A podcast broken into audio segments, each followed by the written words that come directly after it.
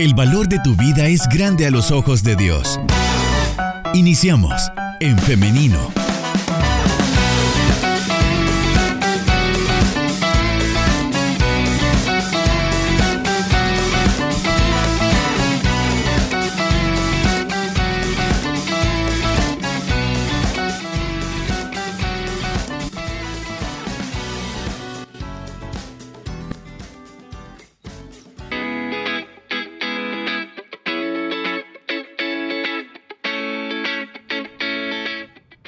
Así como lo escuchaba, ya estamos en vivo en, en Femenino SB. Saludos a quienes se están conectando ya por eh, esta plataforma en Facebook. También saludos a quienes están pendientes de nuestro programa y ya están participando con nosotros enviando las preguntas para el doctor en esta mañana. Hoy vamos a hablar acerca de eh, ortodoncia, de los tratamientos de ortodoncia y para ello damos la bienvenida al doctor Enrique Molina. Muy buenos días, Radio Escucha. Buenos días, Liz. Qué bendición el poder compartir otra vez con ustedes un poquito de lo que Dios nos ha enseñado. Así que es una bendición el poder estar hoy en esta mañana. Ya teníamos varios días que no nos escuchábamos ni nos veíamos, eh, doctor. Sí, sí, sí, ya, ya teníamos varios días, así que hace falta estar con ustedes, poder hablar un poquito acerca de estos temas que nos apasionan. Claro que sí, nos da mucho gusto que nos acompañe y que haya aceptado nuestra invitación. Acá tiene las puertas abiertas en nuestro programa. Muchas gracias, Liz, le agradezco muchísimo. Bien, doctor, iniciamos ya con las preguntas. Hoy vamos a hablar acerca de eh, ortodoncia, pero ¿qué es la ortodoncia, doctor? La ortodoncia, en palabras así como fáciles, es, es una especialidad de, de la odontología, o sea que primero hay que ser odontólogo para después pasar a sacar la especialidad de ortodoncia y es una especialidad que se encarga de alinear, corregir, posicionar los dientes y hueso también, quizás si lo pudiéramos decir, que están de alguna manera incorrecta o en mal posición a una manera de en buena posición. Eh, bueno, con fines, ¿verdad? Tiene un fin esto. No, a veces uno solo piensa en el fin estético, ¿verdad? Que es lo que uno quiere tener, sonreír y todo, pero no, todo, todo diente, toda boca debe de tener no solo el fin estético, que es muy importante, lógicamente, sino también el funcional, debe de funcionar y la fonética también es muy importante. Son tres puntos que hay que siempre tomar en cuenta, ¿verdad? Porque de nada sirve tener los dientes bien alineaditos, bien bonitos y que la mordida esté, esté mal, ¿verdad? O, o tenerlos bonitos, que haya buena mordida, pero en la fonética ha quedado por malposición en alguna zona interna o algo que pueda, pueda, eh, esto al final pues como la autoestima del paciente afectarla. Doctor, siempre se cree, o bueno, yo me incluyo también en esto, que la ortodoncia es nada más los eh, frenos, como le conocemos, o los brackets también, como también se le conoce. Sin embargo, abarca mucho más que esto. Sí, sí, la ortodoncia bueno, realmente como, como rama, como una rama de la odontología, es, es, es una de las maneras en las cuales nosotros podemos volver a llevar al equilibrio al paciente en cuanto a toda su función masticatoria, el lo que es que estábamos hablando, y también es muy importante que eh, sepamos que no solo son los brackets, ¿verdad? O los famosos frenos que los conocemos, sino que implica mucho más. Es más, hay ortodoncia interceptiva, que es la que se hace con los niños, y, está la, ortodoncia tradicional que ya todos conocemos, y aún así hay otros tipos de ortodoncia. Hoy hay ortodoncia invisible, hay, hay ortodoncia que se utilizan unas férulas para ir posicionando. Entonces, ah, hoy hay diferentes formas de poder realizar la ortodoncia, pero quizás creo que lo más importante es saber en qué momento se va a colocar y dependiendo de ese momento, así es el tipo de ortodoncia que se puede utilizar, Liz. A eso vamos precisamente. La siguiente pregunta es, eh, ¿cuáles son los tipos de ortodoncia y para qué casos se utiliza? hay diferentes tipos de ortodoncia o de aparatología que nosotros pudiéramos eh, hablar. Por ejemplo, está la ortodoncia o los aparatos fijos que son los más comunes que nosotros podemos eh, ver siempre en los jóvenes, ¿verdad? Que andan con sus brackets, que andan ahí con, sus alambritos, que les gusta estarse cambiando los hulitos de diferentes colores.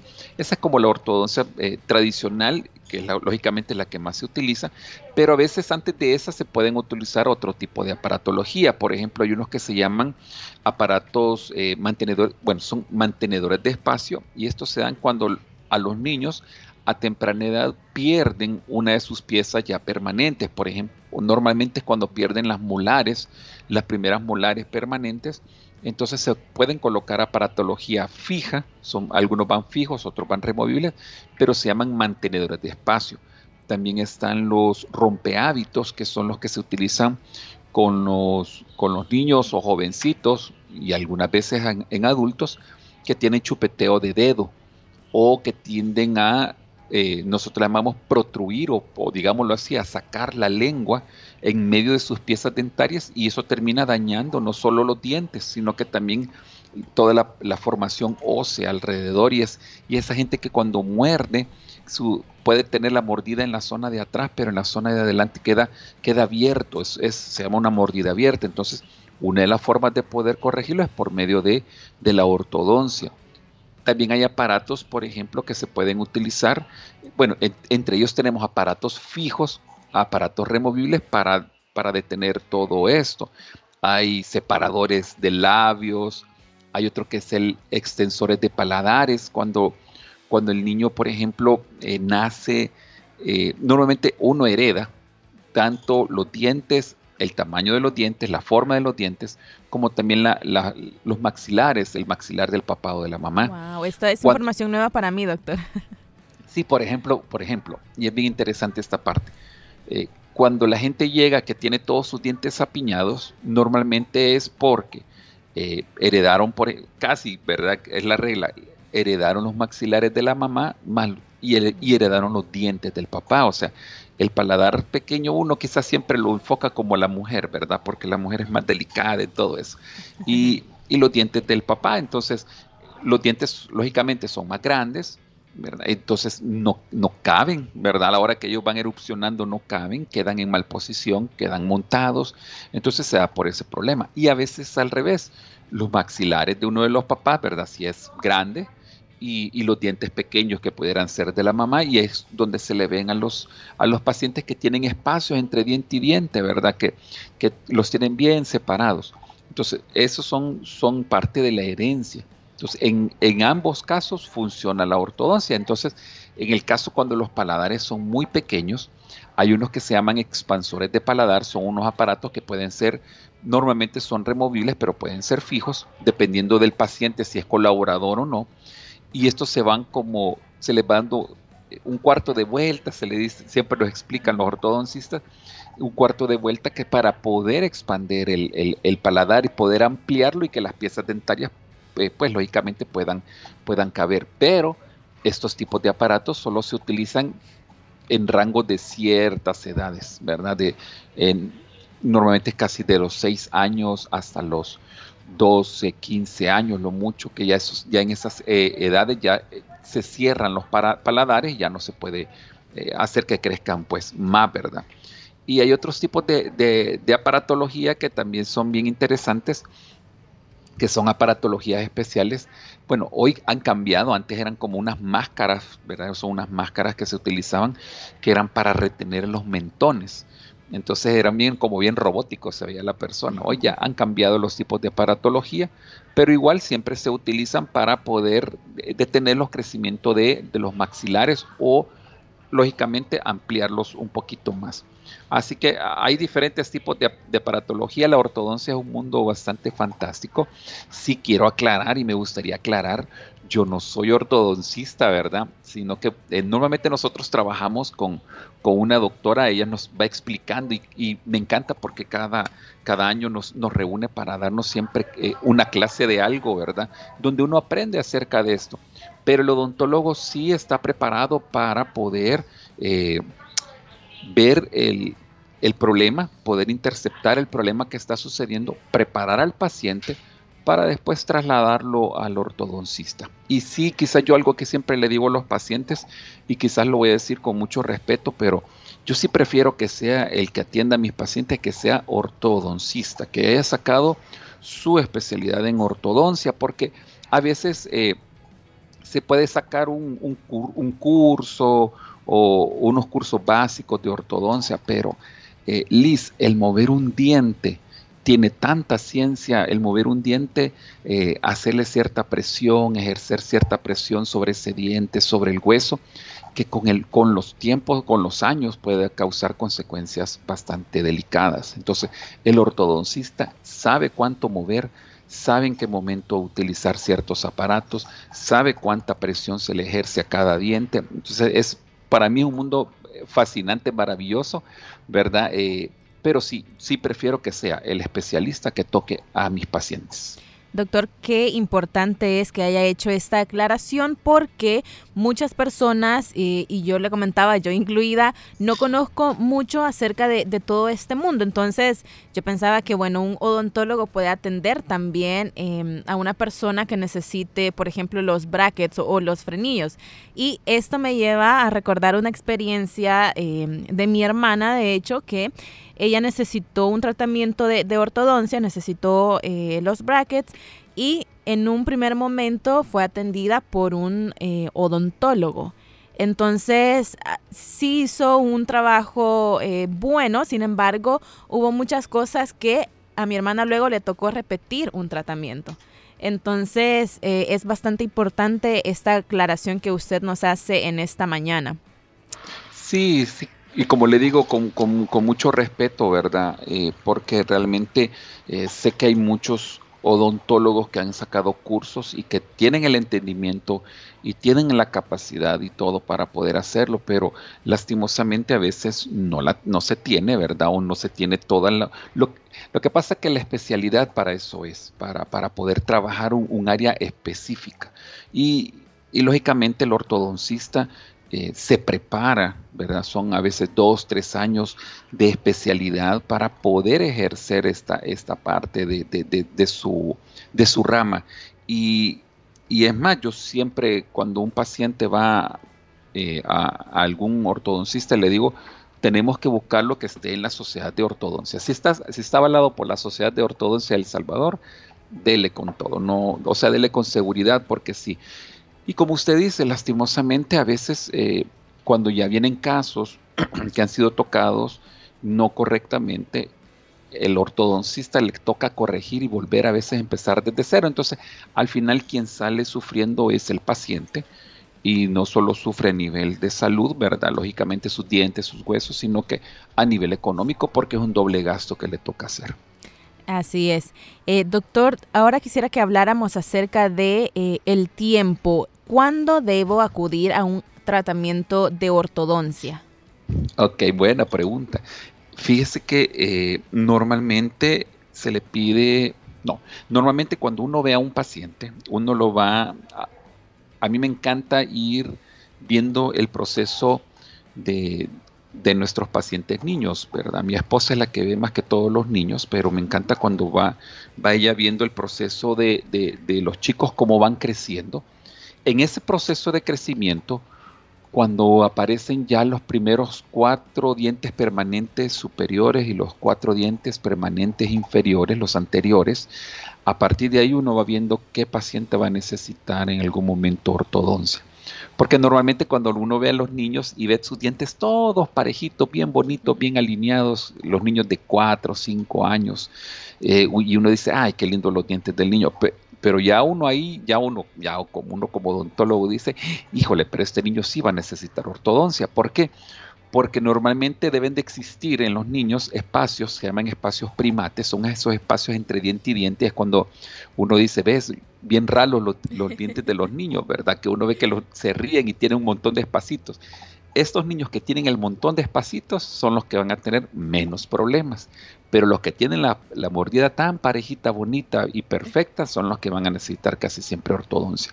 Entonces, desde esa edad uno empieza a, a irlos observando y cuando nace, bueno, la ortodoncista nos pide que cuando nacen los primeros cuatro dientes superiores, anteriores, ¿verdad? Y los inferiores, a partir de ahí empezamos ya con ellos los tratamientos, no con los brackets, ¿verdad? Que uno conoce, sino con aparatología, así se llama.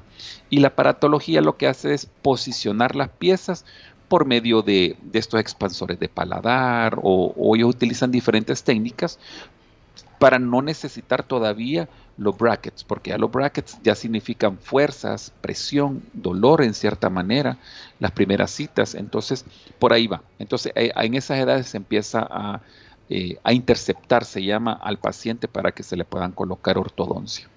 Y cuando ya se ha iniciado este, este, tratamiento de, por ejemplo, brackets, ¿por cuánto tiempo se deben tener?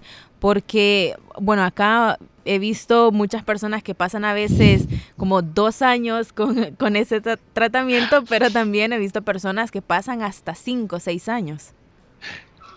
Bueno, depende mucho de, del tipo de complicación o malposición que tenga el paciente, porque hay casos en los cuales, bueno, hay casos en los cuales hay que hacer cirugía, ¿verdad? Y, y, y el cirujano con el ortodoncista le colocan un, un tope, a veces hay, que, hay caninos que han quedado retenidos en el paladar, hay que jalarlos, todo eso implica tiempo. Pero casi normalmente un, tratamiento de ortodoncia anda durando entre dos años, dos años y medio. Ese es el tiempo más o menos promedio. Depende mucho también de que el paciente esté llegando a sus citas mensuales, porque los ortodoncistas mensualmente van ajustando. Entonces, depende mucho de eso. Si el paciente no es constante, se le va a alargar y se le van a hacer cuatro o cinco años, ¿verdad? Eh, pero si el paciente es muy constante, dos años y medio, tres años puede durar un tratamiento. Cuidado, eso sí, con aquellos eh, pacientes que vayan donde ortodoncistas que en seis meses le van a emparejar los dientes, porque sí se puede, pero no se debe, ¿verdad? Que en lo que habíamos hablado anteriormente. Así que más o menos por ahí va a andarles el tiempo, dos años y medio, tres años. ¿Cuáles podrían ser las consecuencias de utilizar por mayor tiempo este tratamiento? Si, si, no se está eh, ajustando adecuadamente, los dientes tienden a buscar retroceder a su posición. Entonces, creería que más las consecuencias es la pérdida de tiempo que pasa el paciente con, con, esos, con los aparatos. Y el problema es que a nivel de higiene, si lógicamente no se cuidan, estar yendo al ortodoncista para sus citas eh, periódicas, significa que también el paciente no, no ha de tener tampoco una buena higiene, no ha de ser muy disciplinado. Entonces, el daño que puede suceder es a nivel de encías, ¿verdad? Con gingivitis, que posteriormente se pueden agravar a periodontitis, ya hemos hablado de esos temas, o también que los dientes, el tipo de bracket, eh, puede atrapar y alrededor causar eh, caries, eh, por, lógicamente por una mala higiene o no, o lógicamente al no estar haciéndose periódicamente esos ajustes, que las piezas dentarias eh, ya, no, ya no logren eh, moverse adecuadamente, porque el, hueso del, de la persona se va volviendo, por así decir, un poco más duro cada vez que uno va creciendo, entonces ya el tratamiento se vuelve más difícil. Entonces va a alargar más tiempo y lógicamente es, es costo también. Doctor, usted lo mencionaba al inicio y también yo lo he visto recientemente muy popular y es este tratamiento siempre de frenillos pero invisibles. Em, ¿De qué se trata esto y qué tan eh, eficaz es? Bueno, hay dos tipos de tratamiento invisibles, ¿verdad? Hay, uno, hay una línea, eh, bueno, hay, hay un, una forma de colocar también los brackets que lo hacen a nivel lingual, entonces todo, toda la colocación de los brackets lo hacen en la zona de atrás, tanto paladar como la zona lingual. Esto es para las personas que no, sobre todo gente mayor que no quiere verse con los, con los famosos frenitos, ¿verdad? Como que son jovencitos, eh, entonces se los colocan por el lado de atrás. El ortodoncista debe de conocer esa técnica, es un tipo de técnica. Se colocan por el lado de atrás y todo se maneja por el lado de atrás. Ahora, tiene ciertas limitantes porque depende mucho de la mordida del paciente. Hay otra, otra forma también que es una forma invisible, que es, es una línea que se llama Invisible Line. Estas son como que fueran unos, eh, eh, como que fueran unos moldes transparentes que se van colocando. Es otra técnica que el ortodoncista la debe de conocer, tiene que tener un buen conocimiento de eso cada cierto tiempo le va cambiando estos moldes y los moldes lo que van haciendo es ir moviendo las piezas en la posición que al final pues el ortodoncista desea. Entonces son estas dos opciones que se pueden utilizar y que son eh, la famosa ortodoncia invisible. Ya que lo menciona también, doctor, es importante que hablemos acerca de, ¿hay un límite de tiempo o de edad más bien para utilizar este tipo de tratamiento, o sea, los, eh, los frenos? Mm, para, para mí no, no hay un límite de tiempo. Es más, he tenido pacientes de 50 años, 55 más o menos, que se han colocado sus, sus famosos frenos, ¿verdad? Porque hay un problema que hay que corregir. Y lo que pasa que eh, mucho la vida de un diente tiene que ver lógicamente cuando hay un equilibrio, hay una buena posición, la buena posición da una buena higiene o una buena mordida, lógicamente. Entonces hemos tenido casos de pacientes en los cuales se les ha ido colocando los brackets, han, han decidido tomarlo, ¿verdad? Quizás a veces al principio no, no mucho, pero lo han hecho y, se han logrado los resultados, porque al final lo que uno desea en el paciente es que, esté bien, que bueno, lógicamente estéticamente esté bien, pero funcionalmente que él pueda comer bien, que pueda eh, deleitarse en comer bien una carne o algo, y, lógicamente pues esto a veces se logra por medio de la ortodoncia.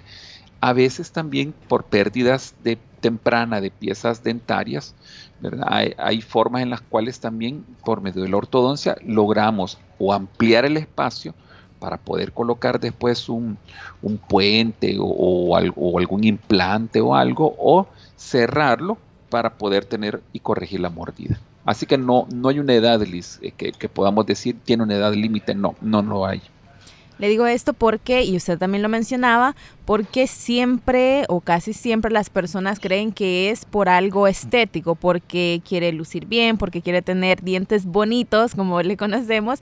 Sin embargo, también afecta... Eh, para comer, afecta incluso, yo he escuchado y me corrige si no es así, que muchas veces eh, al dormir también hay problemas cuando la persona no tiene sus dientes eh, de la manera correcta.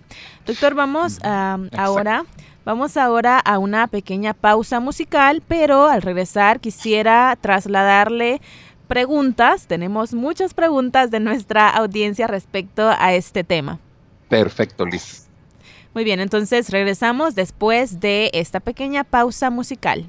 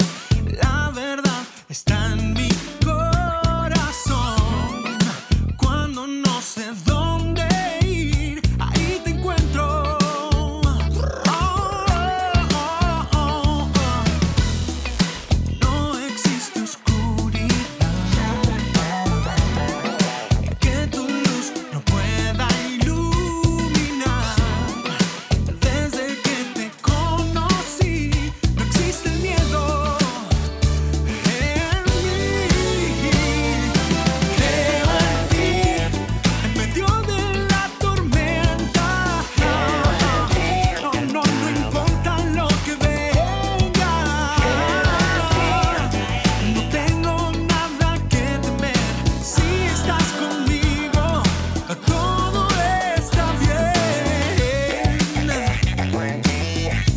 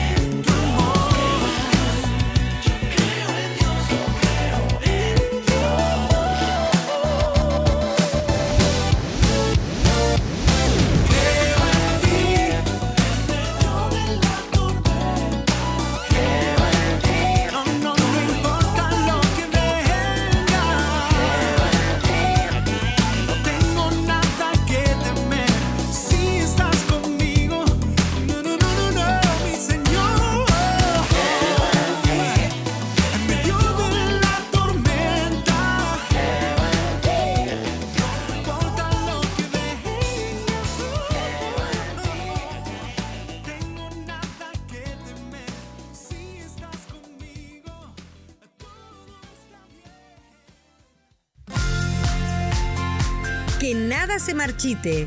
Ten paciencia y confía en el Señor.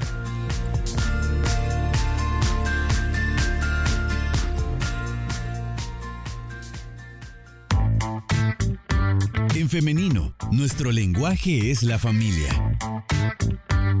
Salud.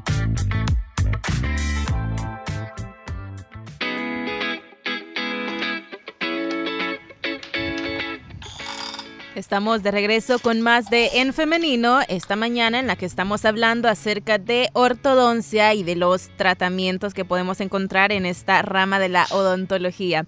Le damos la bienvenida nuevamente, doctor. muchas gracias, Lisa. Aquí estamos listos. Bien, antes de pasar, a las preguntas que nos han dejado en nuestro WhatsApp, quisiera que habláramos, doctor, acerca de este tratamiento en específico de los brackets. ¿Cómo el paciente puede colaborar para... Eh, tener para tener este eh, los resultados que se esperan con este tratamiento y la otra es cómo cuidar de los brackets. Bien, creo que la respuesta sería disciplina, constancia y una buena higiene.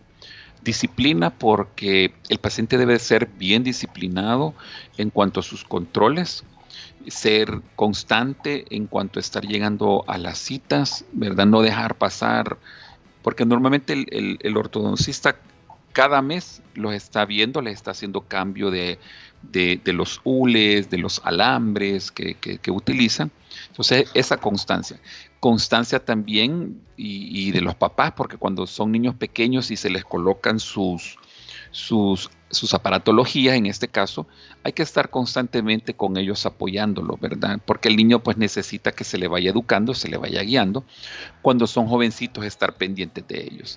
Y, y la higiene, la higiene es creo que lo más, dentro de las bases más importantes, porque lógicamente al tener aparatos en, boca, al tener esos alambres, esos hules, eh, tienden a atrapar fácilmente los restos de comida. Entonces, una de las cosas que yo le digo a mis pacientes es, y, y a mis hijos también, porque utilizan también brackets, tú quieres tener un, o sea, quieres un resultado final bueno, entonces tienes que tener una buena higiene.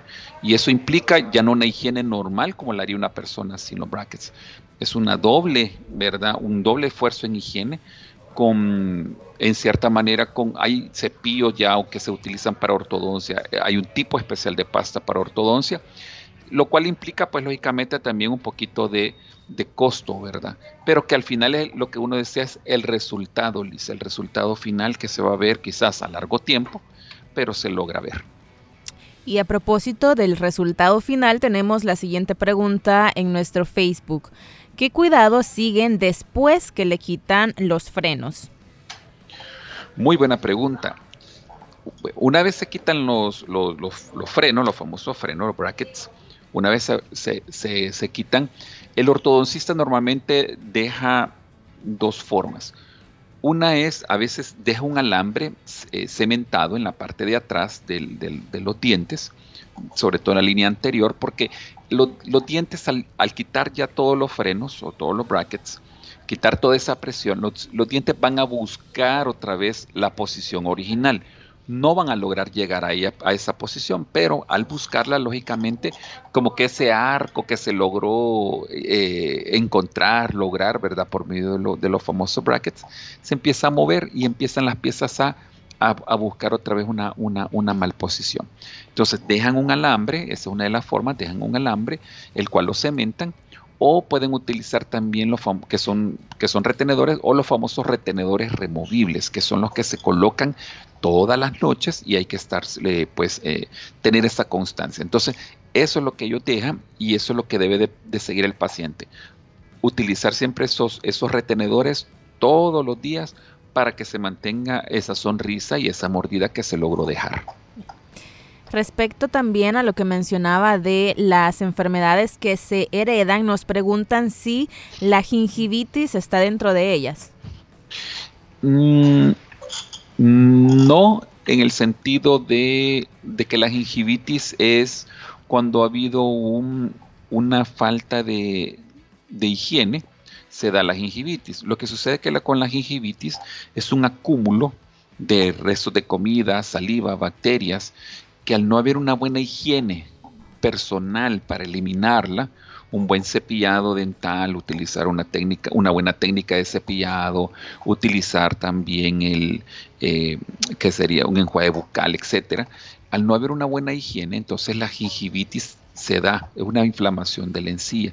Ahora que por malposición dentaria, que ahí sí habría la parte hereditaria, se pueda dar más rápidamente la gingivitis, sí, ¿verdad? La malposición dentaria llama a la atrape de restos de comida, permite que los, las bacterias puedan proliferar, lógicamente, y ahí viene el daño, que es la gingivitis. Bien, nos, eh, nos dice en el siguiente caso, em, yo tengo una pregunta. Cuando me cepillo los dientes siento sensibilidad. Hace un año terminé mi tratamiento de brackets, pero siento los dientes muy sensibles y en la parte de abajo se ve como un desgaste. ¿Qué podría hacer en este caso? Eh, bueno, ahí, sí tiene que haber una evaluación del odontólogo del resultado que se ha dado con, con las piezas dentarias y los brackets. Eh, cuando cuando ha habido a veces una mala higiene, la encía tiende a, irse alejando propiamente del cuello de la pieza, va desnudando la raíz y se dan estas sensibilidades. Entonces pudiera ser el caso. En otro, al haber movimientos muy rápidos, lo que estábamos hablando, eh, al haber movido muy rápido las piezas, la encía no logra volverse a posicionar, deja desnuda la raíz y da sensibilidad.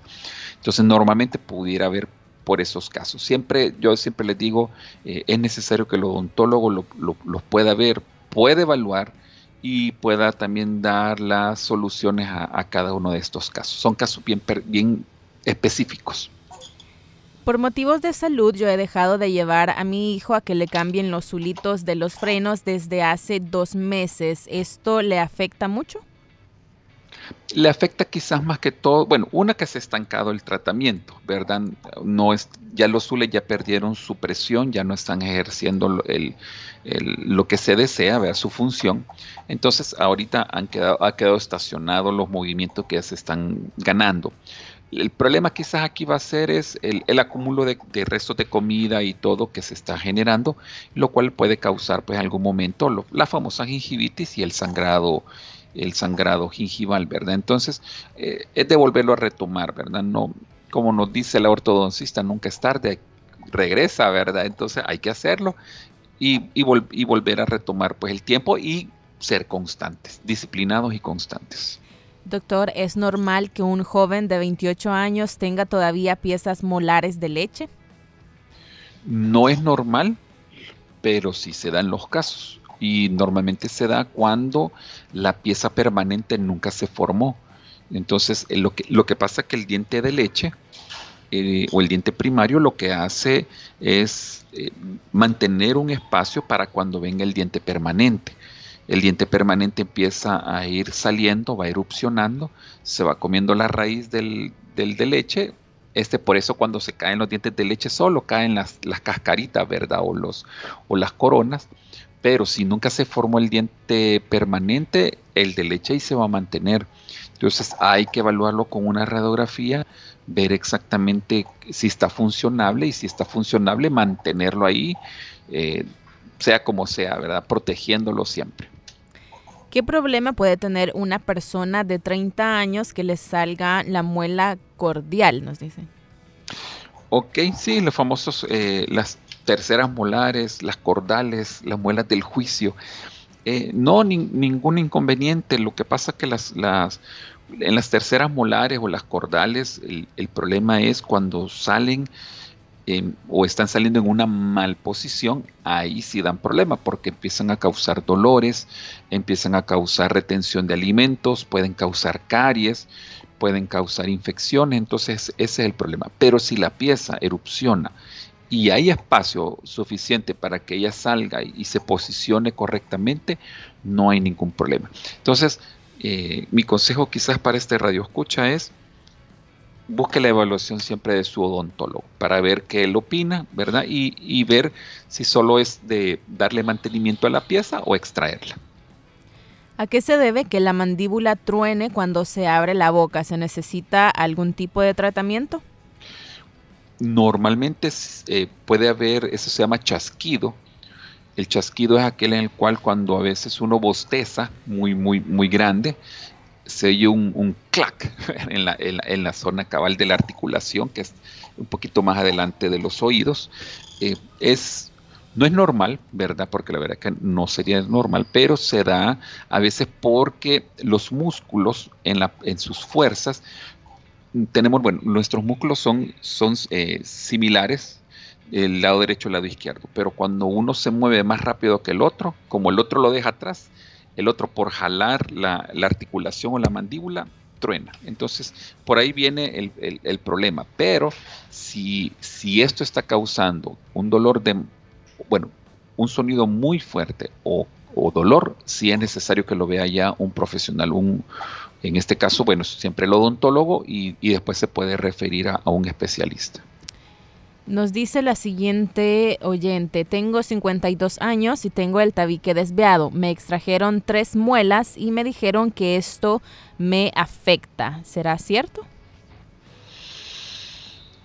Híjole, bueno, Tendría que, tendríamos que ver ese caso, sí, realmente tendríamos que ver.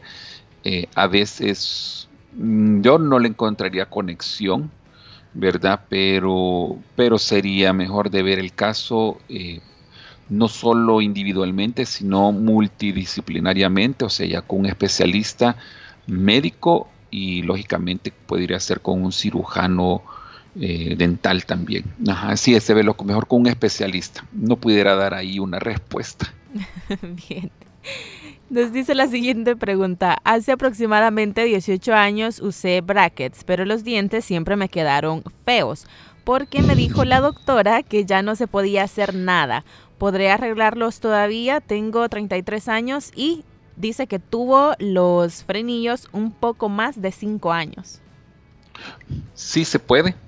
Se puede retomar un tratamiento de ortodoncia. siempre hay que analizar cada caso. Normalmente el caso, bueno, lo primero para mí es buscar al, odontólogo, porque el odontólogo lo que hace es preparar el campo para el ortodoncista. Entonces, de buscar al odontólogo, uno lo analiza los casos, ya junto con el ortodoncista eh, se, se, termina de hacer el análisis y a partir de ahí el ortodoncista toma cartas en el asunto y empieza el proceso. Pero sí, yo le aconsejaría busque a su odontólogo que le pueda ah, dar un, diagnóstico correcto y ve las alternativas y ya junto con el ortodoncista ya se puede trabajar. Y sí, para mí sí, tiene, tiene siempre, o sea, está joven, puede hacerlo, no hay ningún problema. Doctor, ¿se le pueden extraer las muelas cordales a un paciente con brackets si estas muelas todavía no están en la boca? Sí, se puede, se puede hacer. Es, a veces hay, hay ciertas complicaciones en el cual lo que hace el ortodoncista es quitar todo el alambrado, lo deja sin nada para que el paciente pueda uno trabajar eh, sin mayor complicación. Pero sí, normalmente sí se puede. No, no, no hay ningún problema para poder hacer la cirugía de terceras molares. Muy bien, y nos preguntan también, ¿es normal que no me hayan salido las muelas cordales? Tengo 42 años. Es, es es muy común, sí, es muy común que no salgan las terceras molares, las cordales. Lo que se hace es, eh, se le pide al paciente tomar una radiografía panorámica, que es la radiografía la, más larga, porque ahí aparecen todas las, todos, salen todas las superficies, hasta los maxilares, superiores, inferiores. Entonces ahí uno detecta si, si se formaron o no se formaron. La razón que, que salgan o no salgan a veces es una porque no se formaron y la otra es porque están en, mal posición y entonces eso no les permitió nunca erupcionar. Entonces la radiografía no los revela y a partir de ahí se toma la decisión qué hacer con ellas. O se deja solo en observación, nada más radiográfica, o, si ya puede si está causando algún problema, se somete el paciente pues lógicamente a una cirugía. Doctor, ¿qué podría pasarme si dejo de usar los retenedores? Si deja de utilizar los retenedores, el, problema va a ser es que las piezas van a buscar volver a su posición original. No la van a llegar a, tener, lógicamente, pero eh, al ir buscando pierde ese equilibrio que el ortodoncista logró dejarle, entonces pierde su arco y hay piezas que se, se, se, van como inclinando hacia un lado o al otro, entonces se pierde a veces el tratamiento. Todo lo que se ganó se puede perder cuando ya no se utilizan los retenedores. Bien, son las 10, eh, de la mañana con 29 minutos, doctor. Hemos llegado ya al final de esta entrevista. Sin embargo, quisiera que nos compartiera los números de contacto.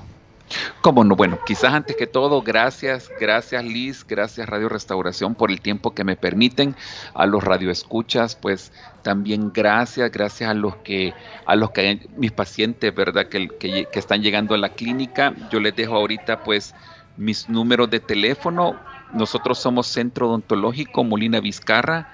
Nos pueden encontrar en el 7053-9202.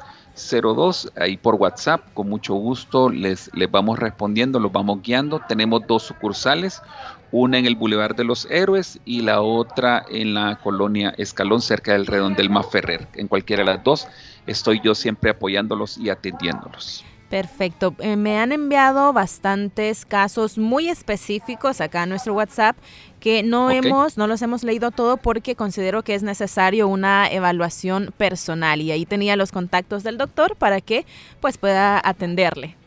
Sí, con mucho gusto. Y la verdad, Silis, hay cosas en las cuales eh, sé que uno quisiera saber qué es lo que sucede, pero sí hay que evaluar eh, muy es cada persona es un caso diferente hay que tomar radiografías muchas veces para poder ver qué es lo que está sucediendo y eso van a ser nuestros mapas y a partir de ahí pues se puede dar un diagnóstico y un buen plan de tratamiento.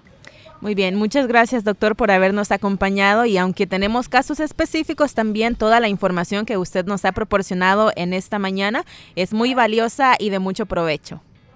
Muchas gracias Liz, gracias a cada uno de ustedes, muchas bendiciones ánimos en el Señor en estos momentos en el cual pues estamos viviendo lógicamente esta pandemia que como que ha vuelto otra vez a ponerse un poquito más difícil. Cuídense, de verdad que tan importante es poder utilizar esa, la mascarilla, el alcohol en gel, no, bajen la guardia, sigan cuidándose y cuiden lógicamente así a sus familias. Así que muchas bendiciones y que el Señor los, los guarde y los bendiga siempre. Amén, muchas gracias doctor. Feliz día. Bueno, muchas gracias, bendiciones. Amén. Muchas gracias también a ustedes que han estado pendientes de nuestro programa y han estado también participando con nosotros. Es muy valioso conocer sus opiniones, también recibir sus preguntas y en la medida de lo posible también darles respuesta. La invitación es para que el día de mañana a las 9.30 en punto usted esté en sintonía del 100.5 porque traemos otro programa más de En Femenino. Nos escuchamos entonces y nos vemos a través del Facebook Live el día de mañana si Dios lo permite. Bendiciones.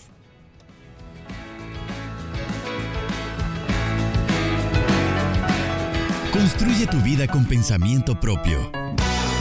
Hasta la próxima.